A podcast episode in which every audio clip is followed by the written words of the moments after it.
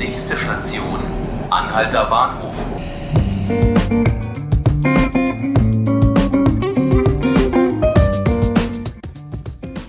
Hallo und herzlich willkommen zu 5 Minuten Berlin, dem Tagesspiegel-Podcast.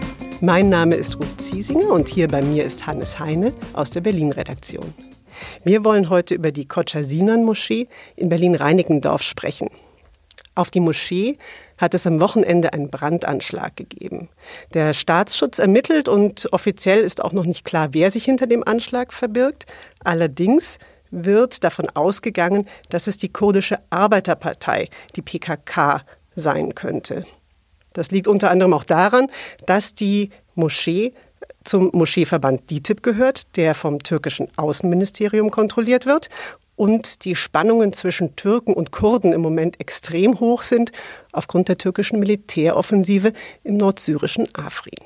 Hannes, ähm, vielleicht kannst du mir erst mal sagen, was ist denn jetzt der Stand der Ermittlungen und sind diese Schuldzuweisungen vielleicht doch ein bisschen vorschnell? Zum Stand der Ermittlungen können wir deshalb wenig sagen, weil der Staatsschutz derzeit ähm, noch keinerlei Hinweise äh, veröffentlicht hat. Viel spricht tatsächlich dafür, ähm, dass die militanten Aktionen der letzten Tage von äh, kurdischen Jugendlichen ähm, ausgeführt worden sind. Äh, zahlreiche kurdische Verbände haben sich davon distanziert. Zu Recht hat äh, Ali Toprak, der Vorsitzende der kurdischen Gemeinde Deutschlands, ähm, selber ein alevitischer Kurde aus der Türkei, den Brandanschlag hier in Reinickendorf verurteilt. Unklar ist, wenn es denn wenn es sich bei den Tätern um kurdische Jugendliche handelt, unklar ist, inwiefern sie mit der kurdischen Arbeitarbeit der PKK zu tun haben. Die PKK ist in Deutschland seit 1993 verboten und wird in Deutschland auch hart verfolgt. Die PKK äh, ist beispielsweise in Nachbarländern Deutschlands wie Belgien kürzlich als legitime Kriegspartei bezeichnet worden. Diese Einschätzung dadurch zu riskieren, dass man jetzt in Westeuropa Anschläge koordiniert, ähm, es scheint zumindest waghalsig. Fest steht aber auch, die PKK hat jahrzehntelange Erfahrung im Kampf gegen den türkischen Staat und ähm, hat immer wieder auch außerhalb der türkischen Grenzen gegen türkische Einrichtungen gekämpft. Hm. Du hast jetzt selber noch mal gesagt, dass es einfach noch nicht ganz sicher ist, dass man noch nicht weiß, wer wirklich hinter der Tat steckt. Du hast aber auch von den Spannungen gesprochen, die es zwischen äh, Türken und Kurden gibt im Moment, auch hier in Berlin. Wie groß ist denn die Gefahr, dass sich hier die Situation insgesamt tatsächlich verschärft, wenn diese Militäroffensive in Afrin weitergeht? Die Gefahr ist unabhängig von den Anschlägen vom Wochenende tatsächlich groß. Ähm, allein in Berlin dürfte es Zehntausende Kurden geben.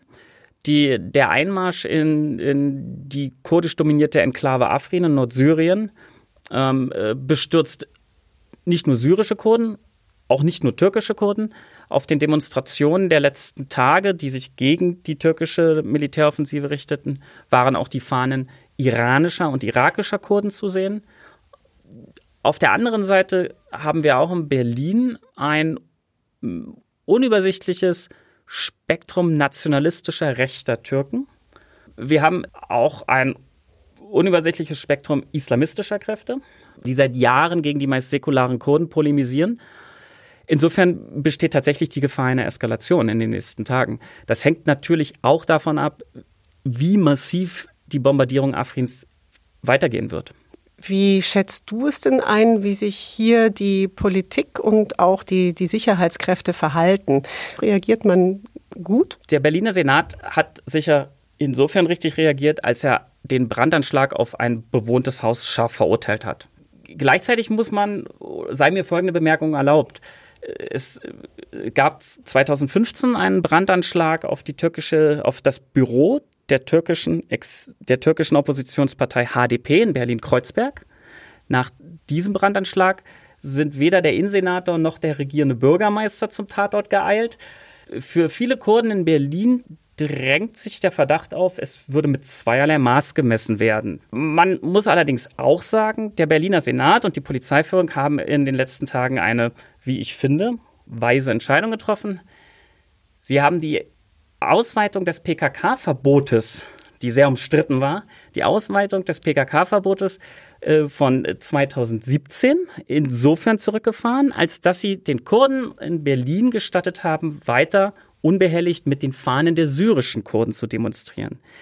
Das ist deshalb wichtig, weil die Fahnen der syrischen Kurden, die Fahnen der Miliz, die gegen die türkische Armee in Afrin kämpft dieser Tage, YPG äh, ist der Name der Miliz, deren Fahnen sozusagen weltweit als ähm, Fahnen des Widerstandes gegen den islamischen Staat, gegen Islamisten allgemein und für eine, eine föderale, laizistischen, für einen föderalen, laizistischen Nahen Osten stehen. Mhm. Also man hat in Berlin durchaus schon versucht, deeskalierend zu wirken. Das war unser Podcast 5 Minuten Berlin, heute zur Moschee in Reinickendorf. Hannes, vielen Dank, dass du da warst und Ihnen vielen Dank fürs Zuhören. Sie können unseren Podcast täglich unter der Woche ab 18 Uhr auf tagesspiegel.de hören oder bei Spotify und iTunes abonnieren. Vielen Dank und bis zum nächsten Mal.